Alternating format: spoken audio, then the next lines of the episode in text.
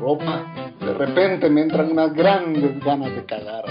Tirando para la izquierda y derecha, yo vi gente que lo, lo- de los Bradley le dispararon y lo- la gente se partió en dos. y me hacen una oración, había una Biblia, leyeron un salmo, rezaron un Padre Nuestro y un Dios te salve en gloria. Y yo decía, estos extraterrestres son católicos.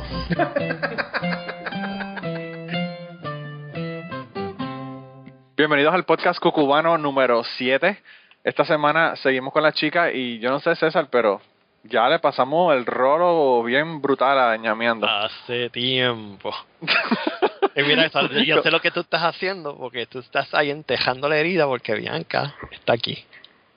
Sí, Tú Blanca. estás- y tú- bueno. y tú quieres que ella despotrique aquí contra contra el bonche, el bonche de ñameando. ¿Está bien, no? Tiré la, tiré la manzana de la discordia en la mesa a ver qué pasaba. Exactamente, ya yo vi lo que tú hiciste. Mira, tenemos esta semana a Blanca Rodríguez con nosotros. ¿Cómo estás, Blanca? Muy bien, muy contenta de estar aquí. Blanca, las personas que escuchan a teorizar, pues obviamente no solamente saben quién es, sino que saben toda su vida, porque nosotros contamos nuestra vida en nuestros podcasts. Pero ella, además de ser mo- moderadora del podcast a teorizar, además es escritora eh, y traductora. Escribió un libro que se llama Las aventuras de Undine, La Gran Tormenta. Eh, y, y vas a seguir, ¿verdad? Es una serie, ¿no? Sí, ahora mismo estoy, bueno, estoy, hago como que estoy escribiendo la segunda parte. Eh, pero bueno, eh, mi, mi, pro- mi propósito es terminarla este año. A ver, Ok. Bueno, pues este libro ya lo escribió en el 2014 y parece que el próximo entonces va a, sal- va a terminarse este año y probablemente salga por el año que viene. Eh, lo consiguen en Amazon eh, o eh, yo creo que es la forma más fácil de conseguirlo para las personas que estamos del lado de acá del charco. Las personas que están en España probablemente lo pueden conseguir en otro montón de sitios allá, además de Amazon. Pero para nosotros yo creo que Amazon es lo más lo más fácil de conseguirlo. por decir algo, eh, porque creo que tarda muchísimo. Pues fíjate, ¿no? Cuando yo, yo lo ordené me llegó rapidísimo. Sí, pues Chrisley tardó como meses, no sé. Igual no es lo mismo. Sí, pero, pero yo no sé ni... Amazon yo creo que no envía a Puerto Rico, era el problema también. Yo no sé por qué no nos quieren, pero bueno, eh, yo creo que eso fue lo que ocurrió con, con ella. Yo creo que hubiese sido más fácil que ella me hubiese dicho eh, que llegue a tu casa y, yo se lo llevo la próxima vez que voy a Puerto Rico, hubiese, yo hubiese llegado más rápido probablemente. Pero, pero no, este, yo, yo, este, exhorto a las personas que compran el libro, yo lo compré y estoy esperando que mi niño sea un poquito más grande para, para hacerle una traducción eh, instantánea del libro. Porque el libro es en español y, quizás él probablemente en español no, no cuadre el asunto, pero en inglés eh, quizás sí le, quizás sí le, Ah, le guste. todo es cuestión de buscar un, una editora ya y hacer la traducción. Ah, bueno, eso sería lo ideal, ¿no? sí. Bueno, Eh, eh, como si tú no pudieras hacer la traducción tú misma, ¿no? Ah, no creas, no, no, no, no traduzco al inglés si puedo evitarlo. Bueno, pero traduces del inglés, Sí, del inglés sí. so, entonces es como que one way. Sí, sí, básicamente, eh, es, las per- o sea, no debes traducir a una lengua que no sea tu lengua materna. Sí. Ah, bueno. pues Aunque bueno, ese libro, eso- mm, no sé, quizás sí podría, porque al haberlo escrito yo, pero bueno, no sé. Ni, ni me lo he planteado, la verdad. Ah, bueno. Pues yo, de todos modos, eh, de todos modos, eh, no sabía eso. Eso es algo que aprendí hoy. Así que eh, no, no, no, eh, no era algo que estuviera en mi conocimiento. Es bueno saberlo ahora. Yo pensé que si algún día escribí un libro lo iba a traducir yo mismo, como yo soy así cojonudo, pero ya tú sabes que no, no la hace. Eh, probablemente consigo otro traductor entonces. Primero tengo que escribir el libro, ¿verdad? Eh, he empezado dos y no lo he terminado.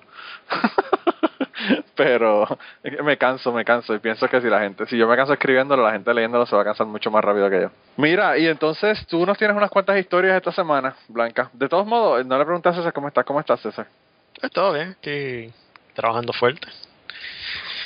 Tú siempre estás trabajando fuerte, pero pues eh, tienes que tomarte el tiempo libre para que estés con tus IPAs, Exacto. para poder ir a la barra y darte un buen trago o algo. A eso me dirijo cuando salga de aquí.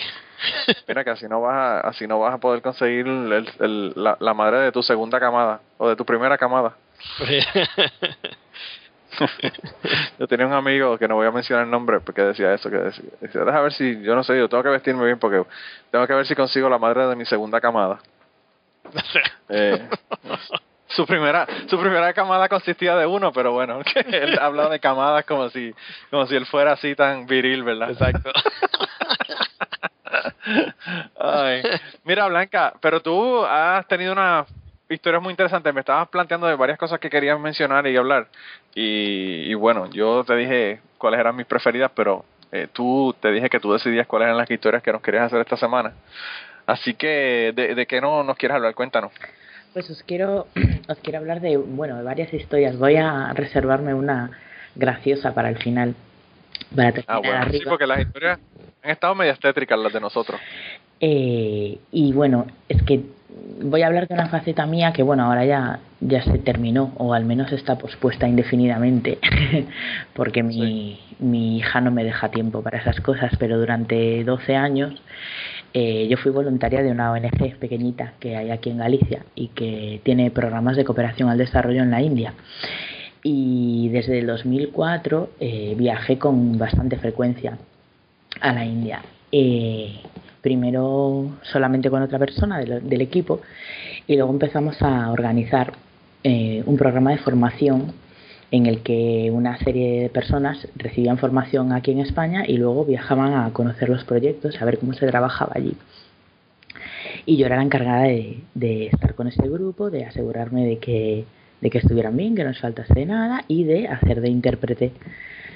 Eh, yo hablaba, traducía del inglés y otra persona traducía lo que yo decía del inglés al tamil, porque los, aunque en la India uno de los idiomas oficiales es el inglés, los beneficiarios no, no hablan inglés, en su mayoría hablan tamil, que es una lengua cuya existencia yo desconocía, pero que tiene 60 millones de hablantes. Y, Allá, cualquier lengua en, en el continente asiático puede ser una lengua relativamente pequeña y desconocida, pero tiene un cojonal de gente que la habla. sobre Eh. todo en la India, es, es muy gracioso. Sí, imagínate.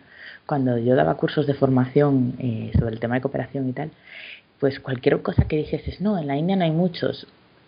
Decías, hay un 5%, pero es que claro, musulmanes, por ejemplo, hay un 5% o 7, me parece, eh, de musulmanes. Pero claro, es que un 7% de 1.100 millones, Exacto. Son unas cuantas personas.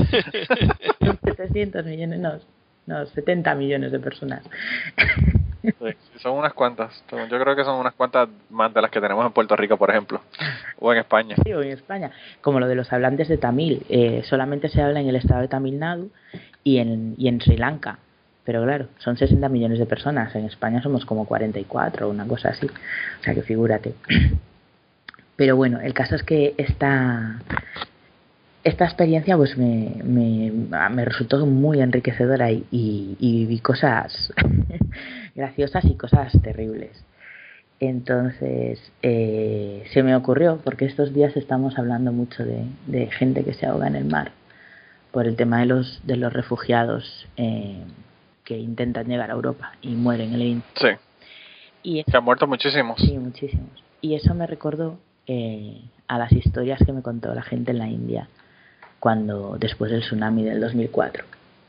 Porque nosotras el, el, el proyecto que teníamos en la India en aquel entonces estaba en, un, en una ciudad del interior que se llama Trichirapalli y que nadie la conoce que yo sepa, pero tienen como un millón de habitantes. es una ciudad pequeña. y entonces está en el interior y no, no, se ve afectada por el tsunami, pero la gente del, del proyecto, que los trabajadores son todos locales, nos dijeron que si podíamos hacer algo por, por las personas que estaban en la costa. Y por supuesto, pues deci decidimos que sí, buscamos dinero debajo de las piedras y montamos un proyecto allí para, para ayudar a la gente. Y en ese momento yo no viajé, yo me quedé aquí buscando pasta. Pero al año siguiente eh, sí que viajé y hablé con las personas. Y, y la verdad es que ahora como ha pasado el tiempo y, y lo hablas mejor, pero uno de los trabajadores del proyecto, que se llama Sagaya Raj, eh, nos contó que, que él había sacado gente del mar. Que él había, él personalmente había sacado 70 personas del mar wow. con sus manos desnudas, una de las cuales era vecino de él. Y, y hablamos con, bueno, con muchas mujeres, con, hablamos muchas veces más con las mujeres que con los hombres, porque eh, cuando hablas con las mujeres, ellas saben los problemas que tienen todo el mundo. Cuando hablas con los hombres, solo saben los problemas que tienen ellos. qué, qué típico, ¿verdad? No importa dónde estamos en el mundo, generalmente eso es lo que ocurre.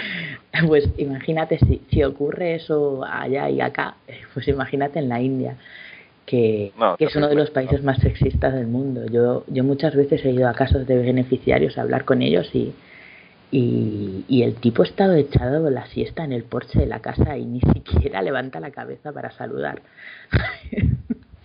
wow. Y bueno, lo que, lo que os contaba. Eh, hablé con una mujer. Bueno, la primera vez, la primera vez que fui a la India, eh, que fue antes del tsunami, fue el año del tsunami, pero fue en verano. El tsunami fue en diciembre y yo fui en agosto.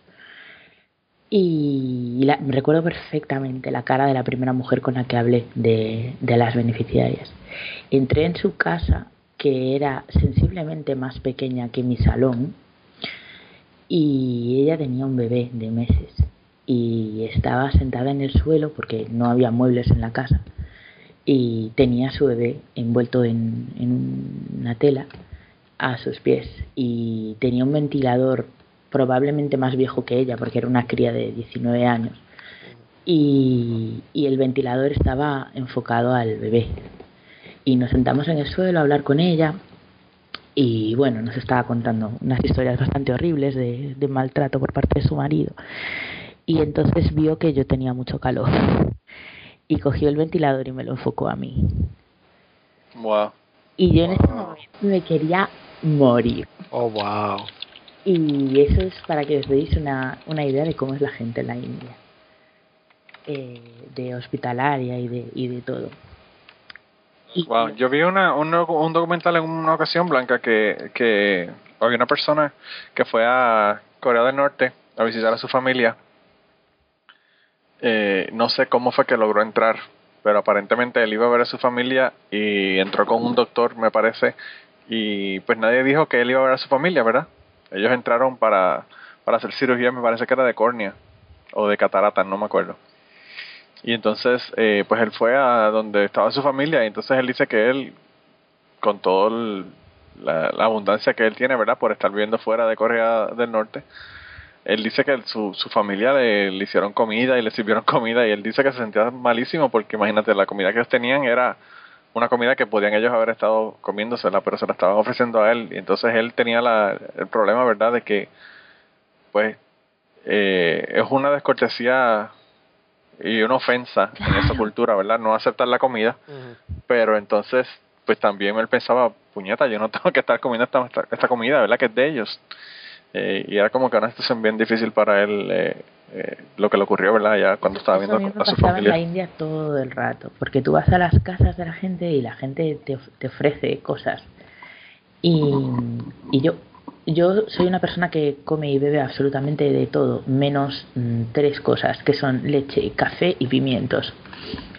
Vale, pues venga a ofrecerme café con leche.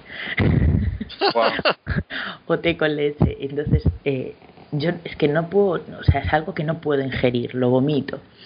Y entonces, como yo decía que no, eh, tenían que ofrecerme algo y ese algo era un refresco. Y yo sé lo que cuesta un refresco. Claro, y sé que pues un refresco eh, cuesta la mitad de lo que ganan ellos en un día. Sí, un montón de dinero porque yo compré yo compré una Coca-Cola en Kenia y, y tuve que dejarle el ojo en, en garantía. Sí, porque en esos, en esos países se produce una cosa como que distinta. Digamos que las cosas absolutamente esenciales para vivir son muy baratas, pero cualquier cosa que se pase de lo absolutamente esencial es muy cara en comparación. Para ti sigue siendo barato, porque al fin y al cabo es barato, pero pero me acuerdo la primera vez que fui que todavía teníamos cámaras de, mm, de fotografía normal y comprabas un carrete de fotos y costaba 200 rupias, que son un euro veinte, pero, pero allí 200 rupias es mucho dinero. Hablé con una mujer que me contó que, que ella se había salvado del tsunami agarrando, bueno, trepándose a una palmera y tenía a sus dos hijas pequeñas con ella.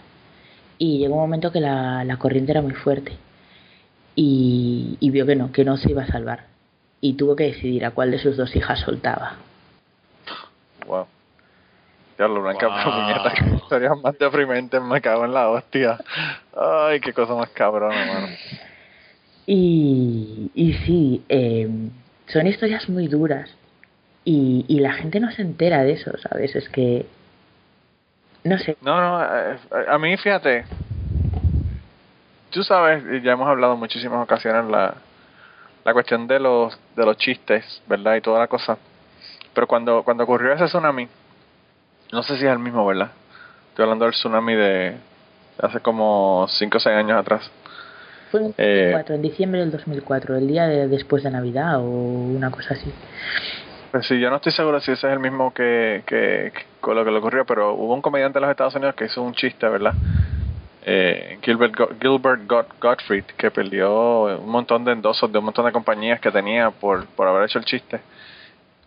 Y eh, yo no sé si es que cuando los, las desgracias son a escalas grandes, pues no, no tenemos idea de, de cómo verlas, ¿verdad? O no sé qué es lo que pasa, pero o, o será que quizás nos vemos tan distantes de, de esas desgracias. Pero cuando uno se va a la, como tú estás contándonos, las historias individuales, personales de la gente que le ocurrió esto, pues eh, la cosa es totalmente totalmente distinta y no solamente eso, sino que jamás se nos ocurriría hacer un fucking chiste de una cosa como un tsunami, un huracán, un terremoto, nada de estas cosas, tú sabes. Mm.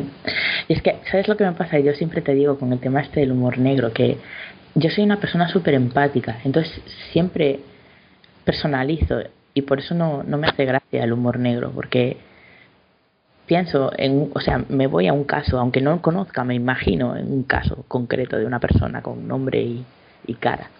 Y, Claro. y por eso no, no me hace ninguna gracia.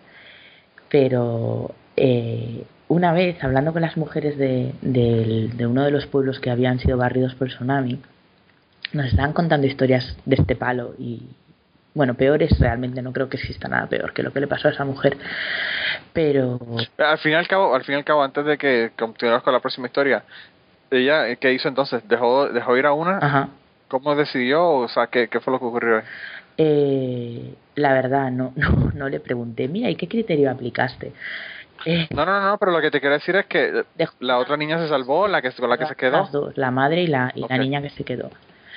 Eh, Wow. pero claro, ah, todo esto venía a que había un montón de niños y de, y de adultos también traumatizados. Había un niño que no, que no hablaba, solo pegaba. Pegaba. Pegaba a la gente. Era lo único que hacía, pegar. Wow. Y, y después descubrimos que es que había quedado enganchado en un árbol con su hermana muerta durante dos días. wow. Y muchas, muchas ONGs no, o sea, llevaban comida, llevaban mantas, llevaban medicinas, pero no llevaban psicólogos. Eso. Y- y esto- Eh, Para mí es, es como un reflejo, no sé, a veces me pongo siempre en lo peor, pero es como un reflejo de, de esa mentalidad que tenemos en Occidente de, de, de que como que los pobres no son como nosotros, ¿sabes? Es en plan, ya tienes comida, ya tienes mantas, ya psicólogos. ¿De qué te Pero- quejas, pero- verdad? ¿De qué te quejas? Ya tienes una, tienes una amante de comida. Sí, pero, Wow. pero, pero no es, ¿cómo te digo? Yo no creo que es algo de, de ¿cómo se dice? De, de país pobre o no, porque eh, en, en general la, la salud mental se negli eh, es eh, no, no, no se sigue. No recuerdo, hay un TED Talk que habla de eso, que de hecho lo encontré. El tipo se llama Guy Winch y se llama Why, Why We All Need to Practice Emo- Emotional First Aid. Y él empieza a hablar de eso, de que por qué rayos cuando la gente se cae, pues sacas el alcohol, te, te sanas la herida para que no se infecte y siga andando, te ponemos un cast, ¿sabes? un yeso para que curarte la mano. Pero a nadie se le ocurre que, que los traumas que uno pasa, pues Sí. tú necesitas también un, ¿cómo es? Primeros auxilios y tratarlo de la misma forma que tú tratarías una, pues una, una herida física. Física. Y pues ahí tienes, tú sabes, si no lo hacemos para nosotros mismos, pues, Mm. ¿qué van a hacerlo? En parte Yo, eh, a Blanca, yo creo que no, casi ni, ni es importante para ti, por, por, no, no que no sea importante, sino que no te va a impresionar en nada la historia porque pues tú has, has vivido eso. Pero hay una historia de, de Isabel Allende que habla de Tales of Passion, se llama la, la historia. Ella yo creo que la hizo en inglés, no sé si la, la ha dicho en español o no ella, pero donde ella habla de un montón de cosas, ¿verdad? De personas apasionadas y toda la cosa. Y ella, ella en una, en una parte de la, de la historia cuenta que ella estuvo en India y entonces había unas mujeres debajo de un árbol y, se le dañó el, el, ah, el autobús que ellos estaban usando para moverse, ¿verdad? Y pues la persona que estaba conduciendo se puso a tratar de arreglar y todo lo demás y ellas dijeron pues vámonos allí y nos sentamos ahí debajo del arbolito con las mujeres que están allí y compartimos con ellas, ¿verdad? Y entonces se fueron allá, compartieron con las mujeres y qué sé yo, y hablaron lo que pudieron, ¿verdad? Y entonces eh, la, la, una de las mujeres cuando ella se iba a ir le dio un algo envuelto, ¿verdad? Ella no sabía lo que era. Entonces ella le decía que no quería, no quería el regalo, no que no quería porque pues lo mismo que estamos diciendo, son personas que tienen muy poco y te están dando algo. Hasta que ella se da cuenta que lo que está envuelto en el paño es un bebé. Y entonces ella, sí. pues imagínate, tú como que, fuck, que tú vas a hacer con una cosa como esa, ¿verdad? Y entonces ella dice que ahí ella se frizó porque ya no encontraba qué hacer y el, el señor que era el, el dueño del autobús, ¿verdad? Que ya había arreglado el problema, vino acá y empezó a empujar a la señora, le dijo, no, que no, que no quería, que no, que que, que, y se metió entre ella y, y la señora. Y, y entonces eh, sacó a, Isabel Allende de donde ella estaba y empezaron a moverse para el, para el autobús. Y ella le dice que por qué esa señora le estaba dando su bebé, ¿verdad? Y entonces ella le dice, ah, lo que pasa es que es una niña. Como que, pff, tú sabes, como que es una niña y por eso no le interesa ni lo quiere. y, y ella dijo, wow. Y entonces ahí en ese momento ella tenía un, ella decidió que cuando ella escribió el libro Paula, ella no iba a, coger nada de ese dinero para, para ella, ¿verdad? Para como eh, ingreso de ella. Y todo ese dinero ella lo tenía en una cuenta de banco. Porque ella quería saber en un momento dado qué iba a hacer. Ella quería donarlo porque su hija era, además era activista y trabajaba con organizaciones como la que tú trabajabas, ¿verdad?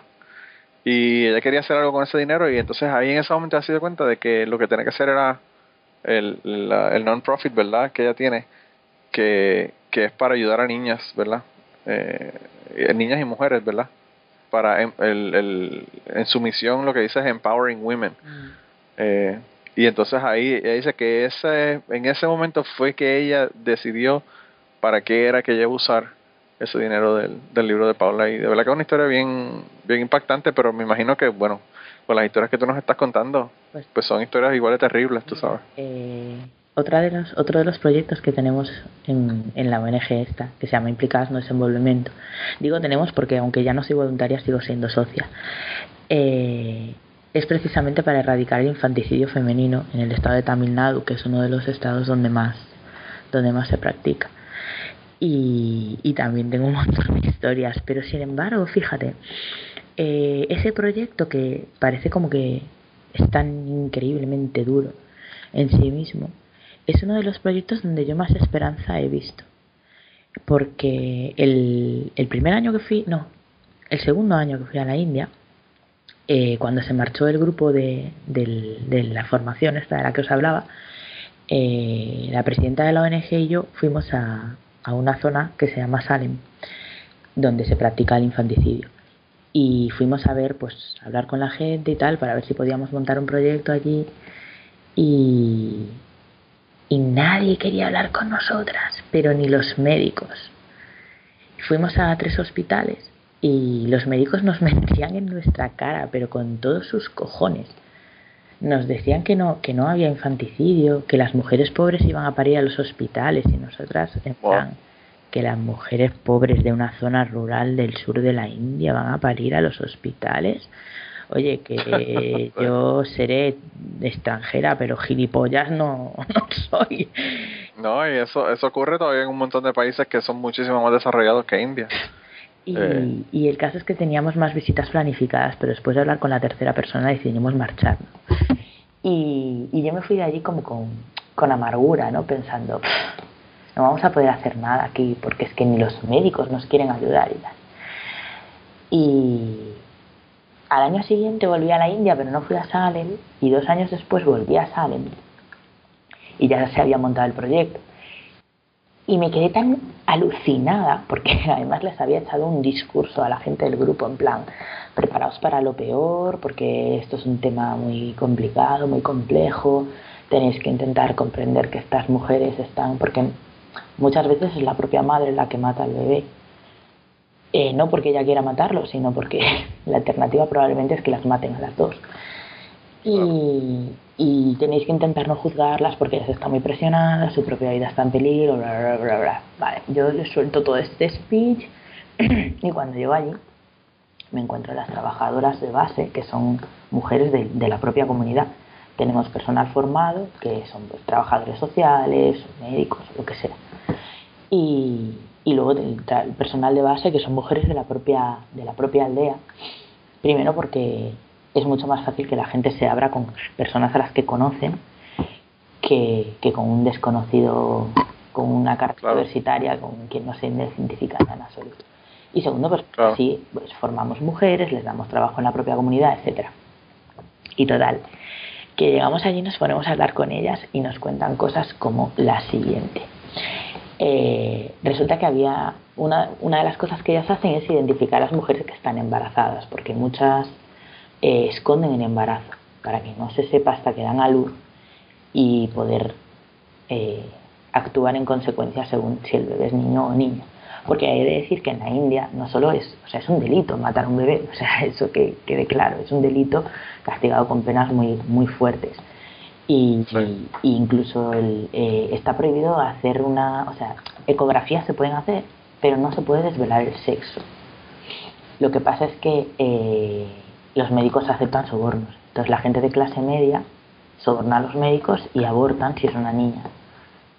Y la gente pobre pues no puede. Entonces esperan a que nazca el bebé. Entonces las trabajadoras de base lo que hacen es identificar a las mujeres que están embarazadas y si creen que hay peligro de que puedan matar al bebé cuando nazca en caso de ser niña, pues ya avisan a la gente del proyecto para que vayan a hablar con ellas y ya se pone todo en marcha todo el mecanismo. Bueno, entonces nos contaban que había una mujer que ya tenía dos niñas y se había quedado embarazada otra vez y decían, esto como sea niña la va a matar seguro. Y entonces fueron a hablar con ella y tal, y ella tenía un miedo de su familia política. Las mujeres cuando se casan normalmente van a vivir con los suegros. Y, y entonces ellas eh, cogieron y fueron a casa de los suegros, a hablar con los suegros, y les dijeron que esa niña iba a nacer, iba a vivir, y que si no había dinero para mantenerla, la mantenían entre todas. Y que si a esa niña le pasaba algo, ellas iban a ir a la policía. Y que no les tenían miedo. Y esa niña nació y esa niña se quedó con sus padres. Y estamos hablando en un año de proyecto de, de pasar de no querer hablar con nadie a hacer este tipo de cosas. Sí, sí, sí. sí que, Y- eh, es increíble lo, lo rápido que, que mejor, comenzó a mejorar el asunto. Sí, porque es que realmente estamos hablando de una cosa que es estúpido decirlo, pero es totalmente aberrante. Eh, ninguna persona en su sano juicio quiere matar a su hijo.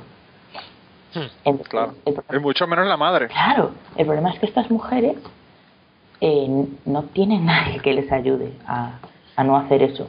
Están completamente Sí, sí. desvalidas. Están en la misma situación que está la mujer en La Palma con las dos hijas y, y sabe que no va a poder aguantar a las dos.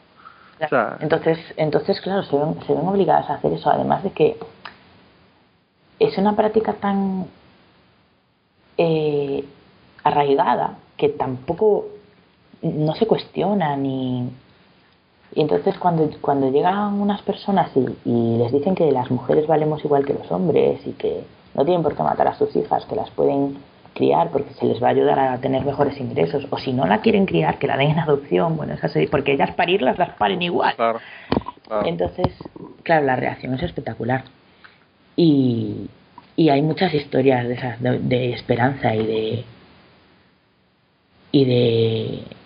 no sé, de progreso, de, de cosas que aquí no, no, no consigues que la gente, que la gente se implique de esa manera como, como para decir, yo no tengo nada, pero con lo poco que tengo voy a criar a esta niña que no es mía.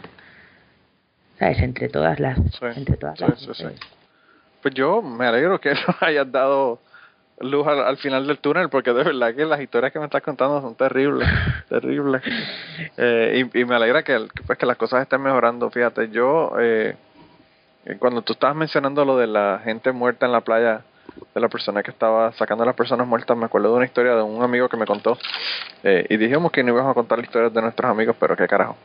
Él me dijo que él era mi, mi instructor de buceo y además de eso era course director, que era la persona que te hacía los exámenes para para tú eh, hacerte instructor de buceo. Cuando yo me hice instructor de buceo, obviamente él no me puede dar la clase porque él me dio todas las clases anteriores y hay como un conflicto de intereses y tuvo que venir un director de curso de otro lugar de Venezuela a hacer el, el curso de nosotros, ¿verdad? De, de instructores.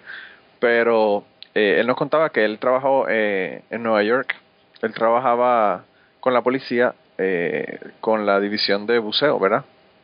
Y entonces él nos contó que él sacó una persona, una mujer. Él dice que la mujer tendría como 25 años o algo así de, de edad que se había ahogado y pues el- los buzos de la policía estaban buscando para ver si la encontraban. Entonces él dice que lo primero, el primer problema es que tú no ves un carajo porque eh, lugares, eh, ríos en, eh, como estos en Nueva York, pues no son ríos claros que tú ves al fondo, tú no te ves ni la mano al frente de tu cara cuando estás buceando. Entonces yo, eh, la primera cosa que pienso es, yo no podría hacer eso porque yo no puedo encontrarme un muerto y verlo cuando esté a, a 8 pulgadas o qué sé yo, 20 centímetros, 10 centímetros de mi cara, ¿verdad? Pues él, él me dice que, que ellos eh, comenzaron a buscar a la chica, ¿verdad? Y entonces finalmente encuentran la, la muchacha. Él la encuentra. Y la muchacha estaba como que ah, eh, una de las piernas estaba pinchada debajo de un tronco.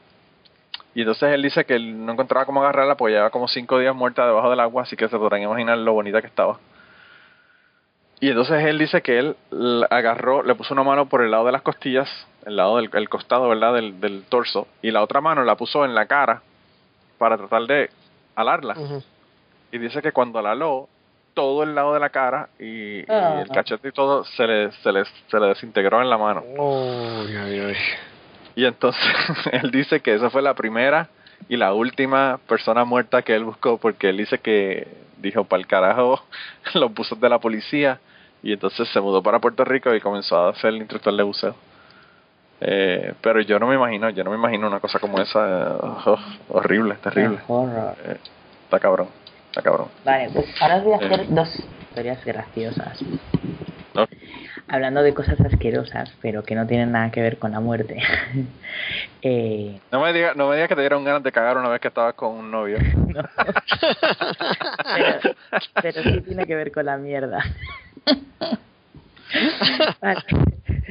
Bueno, gente, regresamos con el podcast en un segundo, pero sabemos lo que se están preguntando. ¿A dónde rayos le voy a enviar las historias a esta gente? Hay varias formas de contactarnos. La primera es por Twitter en cucubanopod. Y la segunda es enviándonos un email cucubanopod.gmail.com Esas son las dos formas más fáciles de contactarnos. Además de eso, también pueden ir a nuestra página de Facebook, buscarnos en Facebook, darle like en Facebook y a través de esa página también nos pueden contactar. Así que no hay excusa, hay muchas formas de contactarnos. Y si estás pensando que tus historias son mejores que las que estás escuchando en el podcast, bueno, pues es hora de que nos envíes la historia tuya o nos contactes para grabarla contigo. Así que anímate y envíanos tus historias. Y ahora continuamos con el podcast. Resulta que fue en, en el año 2009. Era el mes de agosto, siempre vamos en agosto. Y hacía un calor. Pero un calor que los indios sudaban. O sea, con esto queda todo dicho. Yo jamás había visto a un indio sudar, os lo juro por lo más sagrado. Blanca, te voy a hacer una pregunta ahora que tú mencionas eso, antes de que continúes con tu historia. Ah, ¿La palabra correcta es indio o hindú? vale, yo te voy a explicar. Explícame, porque aquí dicen Indian tú, ¿verdad? En inglés. Entonces, Indians. yo siempre he sabido Hindu, no Indian. Entonces no. Y tú que eres una persona que eres más más grammar nazi que yo, me puedes explicar, además de que eres traductora, ¿verdad? Pero eh, cuéntame, explícame esto. Yo utilizo indio porque eh, pri- los primeros indios fueron ellos. O sea, eh, a los indios de América se les llamó indios. Los indios o los indios originales. Claro, a los indios de América en castellano se les llamó indios porque Colón no sabía dónde estaba. Básicamente. Entonces, eh, les llamo indios número uno por eso y número dos porque hindú se refiere. Bueno, a ver, Se refiere al que practica el hinduismo, aunque, según el diccionario de la academia, también significa habitante de la India. Pero como a mí me gusta más indio, ¿qué significa las dos cosas? O sea, nativo americano y habitante de la India. Entonces yo utilizo indio. Ambas son correctas. Bueno, pues está bien entonces. Ya aclarada mi duda, porque te digo que había estado muchos meses con esa duda, porque cada vez que veo algo en televisión o lo que fuera, eh, dicen uh, Indian, y yo digo, eso como que no cuadra. Pero bueno, continúo entonces ahora con tu historia. Eh, y hacía muchísimo calor, ¿no? Y entonces yo, o sea, mucho más calor de lo que es lo normal allá. Eh, llegamos a tener una sensación térmica un día de 51 grados, porque además hacía muchísima humedad. Y, y claro, yo le preguntaba a mi amigo Ambal qué cojones pasaba. y él me decía que era monsoon failure. Es decir, que tenía que haber estallado el monzón, pero que no estallaba. Y entonces había muchísima humedad, muchísimo calor y no había quien cojones viviese allí. Y, lo peor era que las temperaturas nocturnas eran de treinta y pico grados, las mínimas nocturnas. Eh, y total, que la penúltima noche que estuvimos allí, fuimos a cenar a casa de mi amigo Ambal, que es el, el jefe de la, de la ONG allí. Y, y cuando estábamos llegando, eh, empezó a chispear, empezaron a caer unas gotitas. Y todas, bien, bien, la lluvia, qué guay. Y las gotitas empezaron a llover y a llover y a llover. Y llovía y llovía y llovía y llovía. Nosotras cenando y llovía y veíamos caer la lluvia y se refrescaba el ambiente. Y cenamos y tomamos el postre y charlamos y seguía lloviendo. Y entonces yo dije, bueno, van a dar las 12 de la noche, vámonos de esa casa, porque esa gente tiene que dormir.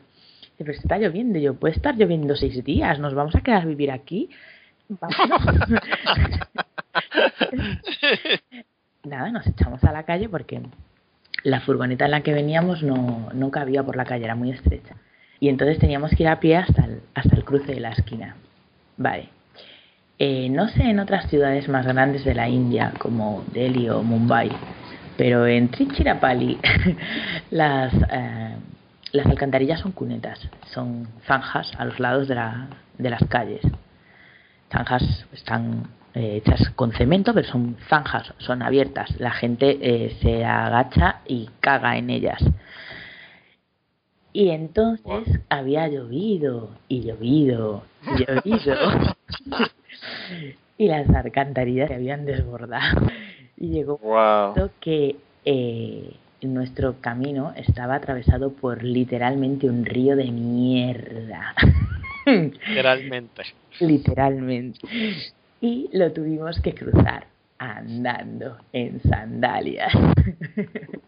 Wow. Y una de las chicas del grupo que nosotros eh, le, bueno, nos pasábamos todas las noches hablando hasta las tantas de la madrugada porque no había Dios que durmiera. Y entonces en un momento de confesiones le dijimos que cuando la habíamos conocido en, la, en el curso nos había parecido muy pija. No sé cómo se dice pijo en Puerto Rico. En España un pijo es un posh. Posh. Posh. ¿eh? Sí. Y, y ella se quedó súper ofendida porque en realidad no lo era, solo lo parecía. Y cuando subimos a la furgoneta, por cierto, yo tuve que cruzar el río de mierda dos veces. Ahora no me acuerdo por qué, pero recuerdo que Y cuando entramos en la furgoneta, todas con mierda hasta las rodillas, Wow. la chica, pues, entre riéndose y con un ataque de histeria, nos dijo, nunca más, que nadie me vuelva a llamar pija, porque acabo de cruzar un río de mierda.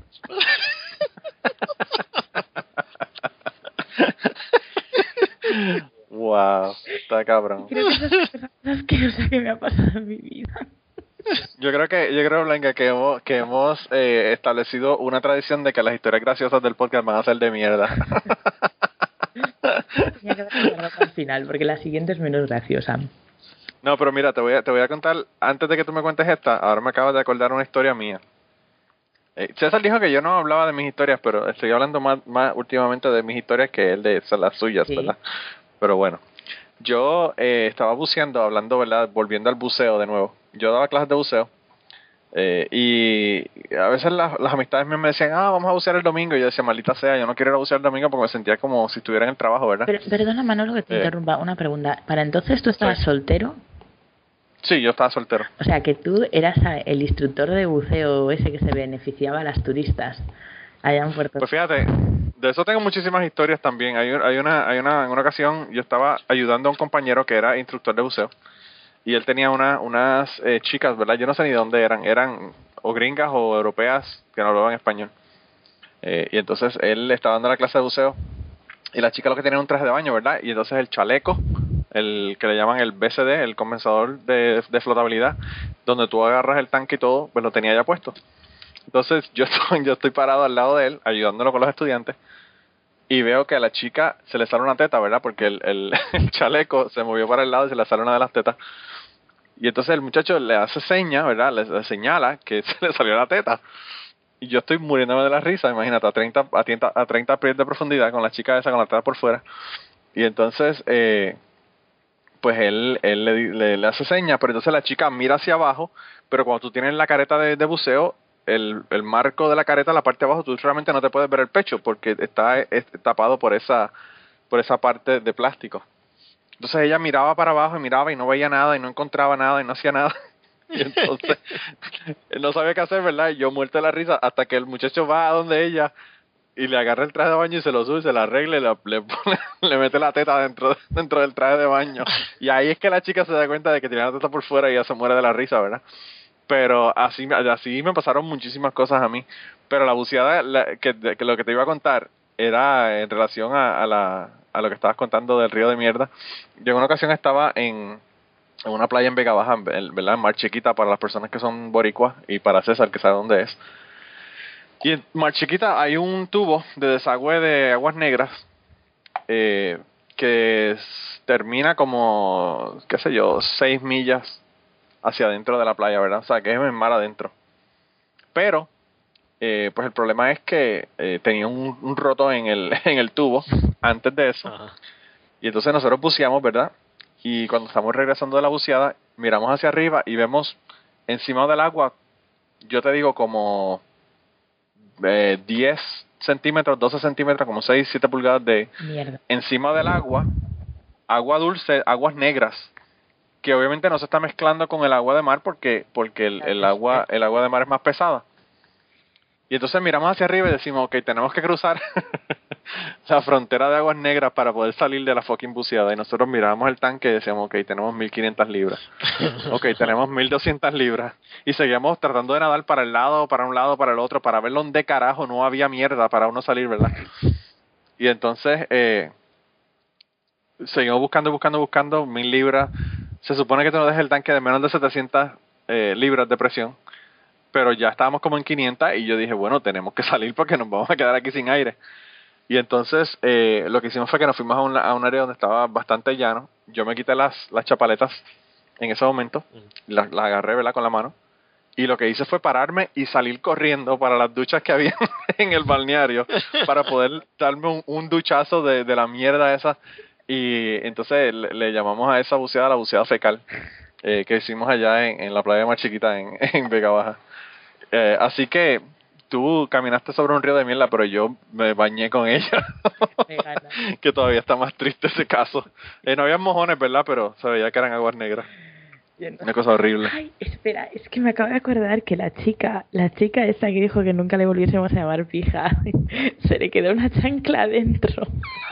Oh, Y encima la mujer, yo hubiera sacrificado las chanclas, lo digo en serio, metió la mano para agarrarla.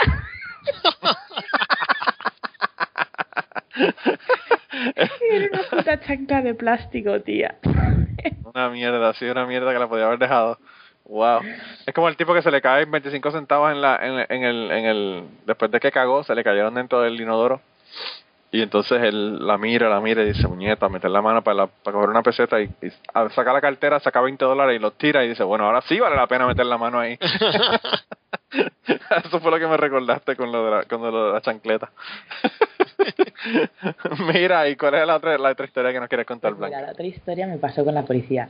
Tengo otra con la policía, pero no es, no es graciosa ni tiene punchline ni nada. Y Y, Se aceptan historias sin punchline también. pero bueno, os voy a contar esta otra. Eh, resulta que uno de los, el último año que fui con el grupo, eh, un grupo tan grande que no encontrábamos, no encontrábamos donde alojarnos, que no fuera un hotel y estábamos intentando no gastar tanto dinero. Entonces, para que veáis cómo es la gente de la India, eh, la tía del chico este que os conté que sacó los cadáveres con sus propias manos, Sí. eh, tiene una casa muy grande. Y ella y sus hijos se marcharon de su casa durante cinco días que estuvimos en aquella ciudad para dejárnosla a nosotros, que no nos conocían de nada. Wow. Y nos quedamos en su casa, que era una casa muy grande, pero bueno, muy grande para los estándares indios. Y entonces eh, aquello parecía un campamento saharaui, porque estaba todo el salón lleno de, de, cas- de catres, de unos, unos pegados a los otros. Y bueno, y en las habitaciones, en fin, eh, estábamos todos por todo, ¿no? Entonces mi catre, eh, desde, desde mi catre acostada para dormir, yo veía la puerta de la cocina. y en la cocina había otra puerta que daba a una especie de jardincito de atrás. Y como hacía calor, como siempre, y hace mucho calor, yo dejé por la noche la puerta de la cocina abierta y la puerta del jardincito de atrás, que estaba vallado, abierta, para que hiciera corriente y pudiéramos pues respirar un poco. Y nada, pues me acosté a dormir. Y de repente, a esto de las 4 de la mañana, como que me despierto, cosa muy extraña porque yo no me suelo despertar de noche. Y abro así un ojo y de repente veo que hay una luz que me está enfocando a la cara. Y tú dijiste, los extraterrestres, los extraterrestres católicos de Rebeca vinieron a buscarme. Los extraterrestres católicos, efectivamente. No, no lo- Sí. Bueno, lo primero que pensé fue, están robando, o sea, hay gente entrando en la casa. Entonces me, me levanté como un resorte, lo cual demuestra que estaba completamente dormida, porque mi reacción natural de mí, mí misma hubiera sido cagarme encima y, esconderme debajo del catre. Pero en lugar de eso, me salió el instinto de madre, de la gente del grupo, y, y me levanté y fui hacia la cocina, que era por donde entraba la luz. Y la luz era la policía que estaba fuera en la calle, un coche de policía, Wow. eh, enfocando hacia adentro de la casa con una linterna muy potente. Porque el barrio era un barrio bueno, claro. Ajá. Y entonces yo me, me asomo y me dice algo en, en tamil, que yo no hablo, solo sé decir, no sé, 10 frases, una de las cuales es no hablo tamil. Y entonces les, les grito desde, desde la cocina, bueno, desde el jardín, no hablo tamil. Y entonces me dicen, husband, husband. y le digo yo, no husband. no, no quería hablar conmigo, quería hablar con el husband. Con el marido, no con Ah. Quiero hablar con el, con el dueño del circo, no con los animales. A hablar, Qué cabrón. con el señor de la casa. Claro, Eso tal es cual. básicamente. Y entonces, cuando le digo no husband, se me queda mirando como si le digo soy un extraterrestre católico, ¿sabes? Y durante unos segundos no supo qué decirme. Y entonces me preguntó si, si había algún hombre. Y yo le dije que no, había algún hombre, pero no me salía a mí dentro de despertar al hombre en cuestión. había un hombre, había, éramos como 11 mujeres y un hombre. Más o menos así como Ashley Madison. Exacto. Pero al revés, pero al revés, ¿verdad? Serían 11 hombres y una mujer allá en, en, en Ashley Madison. Eso es como la gente, como los tipos piensan que es Ashley Madison. Claro, claro, como los hombres creen que es. Y total que, que le dije que no había ningún hombre. Y entonces me dice, ¿por qué está la puerta abierta? Y yo, yo ¿sabes? En ese momento es como que tienes una un chip que te dice, estás en la India, ¿sabes? Porque, o sea, mi reacción normal habría sido, ¿y a usted qué coño le importa? Claro, Pero claro. en vez de decirle eso, le dije, bueno, tenemos calor. Y entonces me dijo, cierre la puerta y váyase a dormir. y yo cerré la puerta y me fui a dormir. Y a la mañana siguiente, eh, cuando se empieza a despertar la gente del grupo y tal, tardé un montón en dormirme, pero ya estaba como súper alterada. Y porque, joder, no es tu casa, ¿sabes? Y tal. Y a la mañana siguiente, cuando le estaba contando a la gente mientras desayunábamos y tal, oigo como mucho jaleo en la calle, que era un barrio como súper silencioso. Y salgo a la calle me veo a los policías que están... ¿Los mismos policías? No sé si eran, yo diría que sí eran los mismos que estaban terminando el turno, pero la verdad, Manolo, yo Wow. duermo sin gafas, como entenderás, y del susto me levanté sin gafas ni nada. Entonces, entre la linterna que me enfocaba la cara y que no veía tenía gafas, o sea, deduje que eran los policías y no Papá Noel por pura casualidad. Sí. Y, y entonces, pues nada, estaban los policías, venían a ver qué, qué había pasado allí. Entonces yo les expliqué cómo pude, pero no es que hablaran mucho inglés, que nada, que no había pasado nada, que estaba todo bien y tal, que estábamos en casa de unos amigos y que, y que nada, que estaba todo bien. Entonces los policías se fueron. Y ahí fue cuando me las tuve que ver con el vecino. ¡Chan, chan! Chan, chan, chan. que yo no había visto jamás. Pero estoy segura de que él sí nos había visto a nosotras. Porque claro, nosotras, pese a que intentábamos ser discretas, eh, el nivel de discreción que se espera de unas mujeres solas mm, es casi inconcebible para nosotras. Entonces, claro, entrábamos, salíamos, hacíamos lo que queríamos y, y no andábamos Hacían chistes, se reían. claro, sí, sí. Eh, no, o sea, simplemente nos comportábamos de manera normal. Y el tío debía estar hirviéndole la sangre, ¿sabes? De, de tener allí todas esas mujeres semidesnudas. Porque claro, cuando llegábamos a casa, pues nos quitábamos los atuendos indios y nos poníamos unos pantalones cortos y una camiseta. Y el hombre tenía que estar, pero rabiando, rabiando de, de saber qué coño era aquella especie de harén que se había montado en la casa de El tipo dijo, me montaron un prostíbulo al lado de la casa. Y entonces me vino allí a gritar y tal. Y, y, y al final acabé dándole explicaciones al vecino.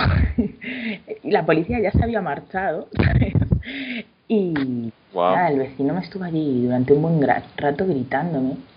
Y, y, o sea, la gente que me conozca de autorizar entenderá el sacrificio inmenso que fue para mí. eh, No entra la bofetada. eh, sí, básicamente. Eh, y nada, al final conseguí conseguí aplacarme a mí, a él no lo aplaqué, lo dejé con la palabra en la boca porque dije, como, como no me vaya, no me voy a aguantar más. Te, queda- te quedas presa en India en vez de irte para tu casa de- al final del proyecto. Y nada, simplemente le dije, mire, eh, si tiene algún problema, hable con los dueños de la casa cuando vuelvan. Adiós, buenas tardes, o buenos días, mejor dicho. Y me fui. Pero, pero sí fue, fue un auténtico circo. Y, y ese momento de verme a la policía enfocándome con la linterna en la cara. Wow. Wow. Eso fue increíble, porque no sabes, entre que no sabes ni dónde estás, porque llevamos como dos o tres días allí, y, y el susto, ¿no? Que no piensas que te va a pasar eso. Sí, sí. Wow. No, yo no me gustaría tener un una intercambio con la policía ni en India ni en cualquier otro país que no sea el mío o Ah, alguno de los que conozco. En la India la policía...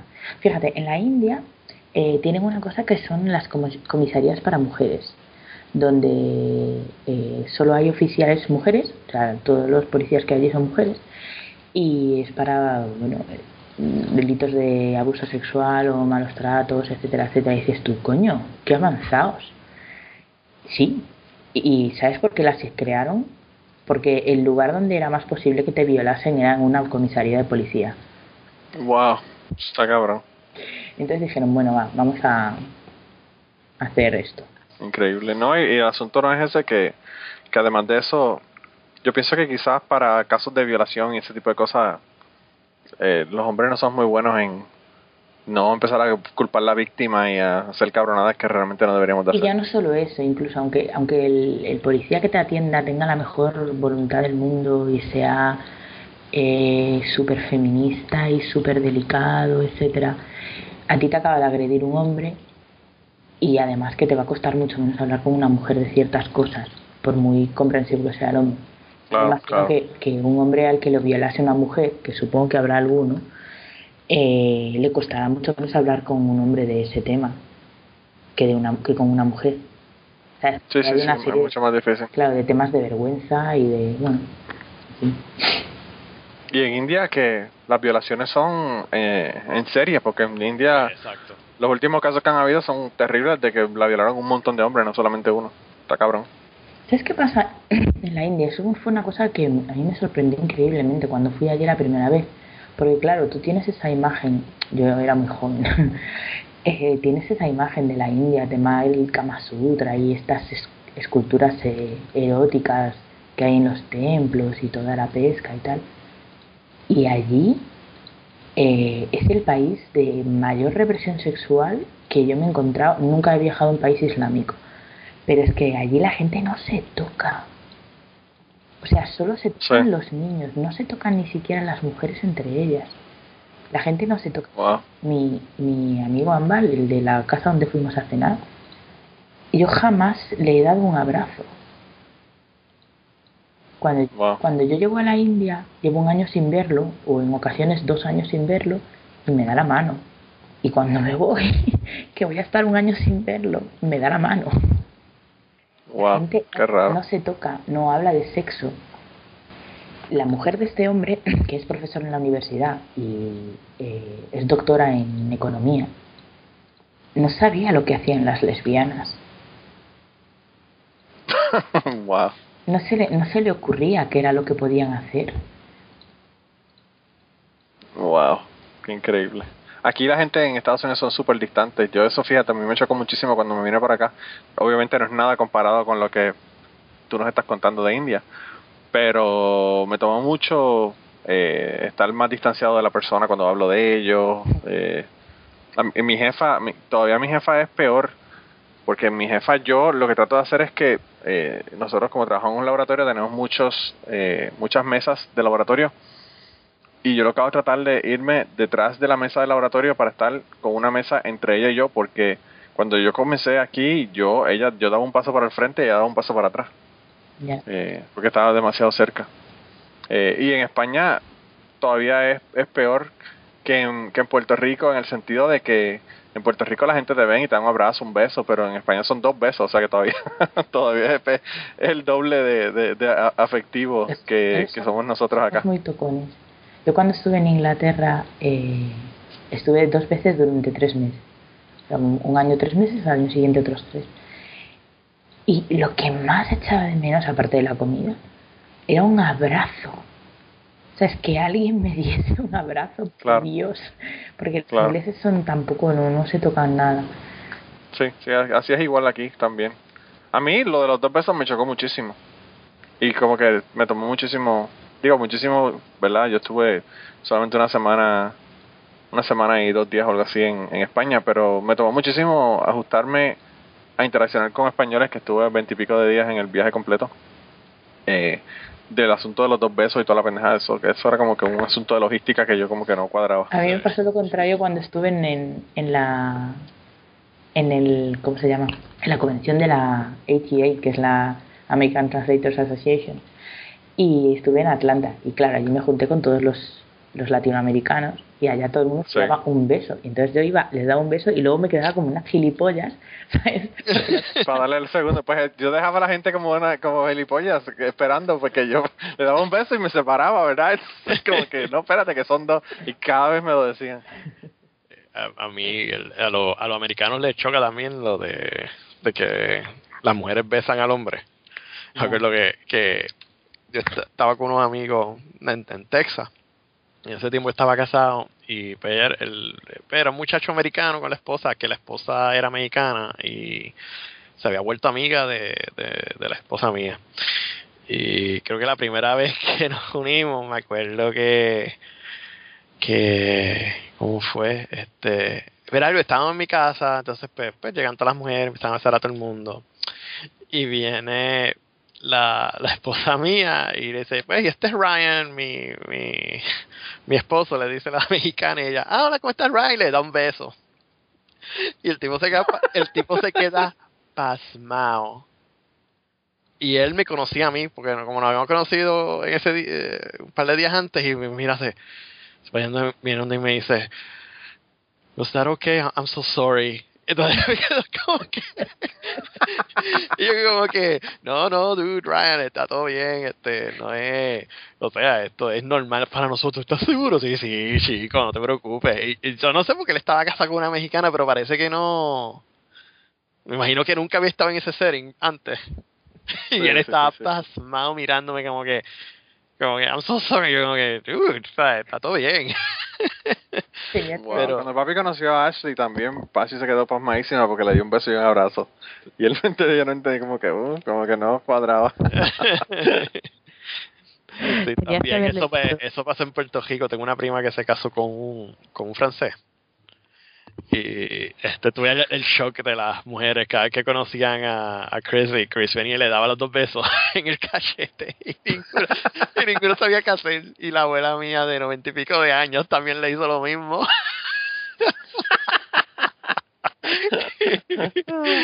Qué brutal. Sí.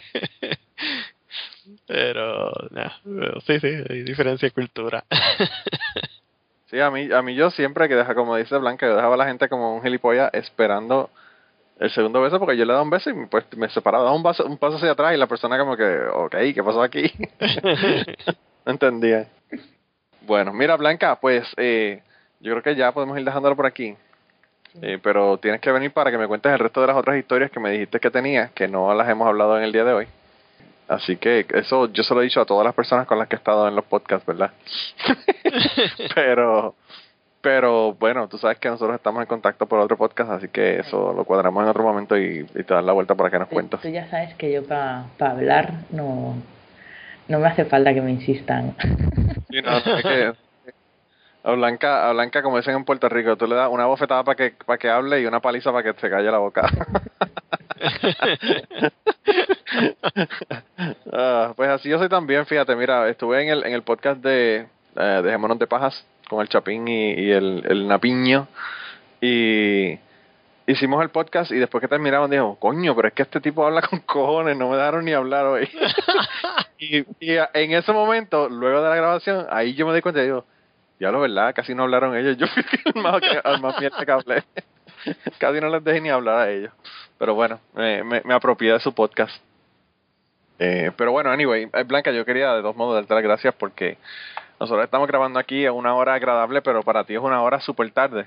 Así que ya van a ser casi las 2 de la mañana ya en, en, en España. Así que gracias por haberte eh, quedado despierta para hablar con nosotros. Nada, my pleasure. Bueno, pues gente, eh, nos quedamos entonces con esta historia de Blanca y nos vamos. Así que la semana que viene regresaremos con alguna otra historia. Eh, esperemos que sea de ustedes. Mándenos las historias eh, y, o, o grábenla con nosotros, ¿verdad? Como hizo Blanca. Eh, y, y nada, seguiremos, eh, seguiremos informando. Nos vemos la semana que viene. Bye bye, César. hablamos bro, hombre hablamos Blanca Y antes de terminar el podcast, queríamos agradecer a varias personas que nos han ayudado en este proyecto. La primera persona que nos ayudó en el proyecto es Raúl Arnaiz. Raúl eh, nos hizo el logo del podcast. Raúl es tremendo artista de novelas gráficas. Pueden conseguir sus trabajos en homedecomic.com. Pueden conseguir la serie completa de Leyendas de Parvaterra. Allá la pueden conseguir también en amazon.es. Y lo pueden seguir en Facebook buscándolo por su nombre, Raúl Arnaiz o Home the Comic o Leyendas de Pervaterra. Así que gracias a, Raúl por habernos preparado el logo del podcast. Y la canción tema del podcast la interpretan a Lin en la guitarra, Kike Domenech en el 4 y la voz melodiosa de Maida Belén. Eh, la canción fue compuesta por Tite Curet Alonso. A Rafilin lo puedes conseguir en Twitter en at Rafilin Music. A Kike Domenech lo puedes conseguir en Twitter en at Kike Domenech con Q las dos. Y a Maida Belén también la puedes conseguir en Twitter en at TRE Music PR. Con esto lo dejamos. Muchas gracias por permitirnos usar la canción y nos vemos la semana que viene.